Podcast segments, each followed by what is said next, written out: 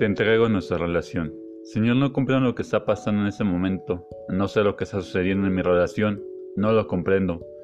Tú lo conoces mejor que yo. Tú sabes cuál es la solución a nuestra relación. Tú sabes que un día tomé la decisión de entregarle mi corazón.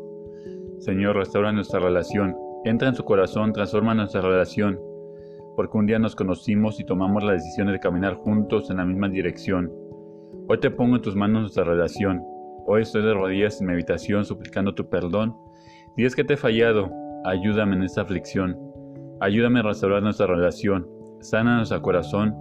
Restaura la comunicación. Si en algo hemos fallado, ayúdanos a encontrar la dirección. Ayúdanos a encontrar la solución. De rodillas en mi habitación, te entrego mi relación.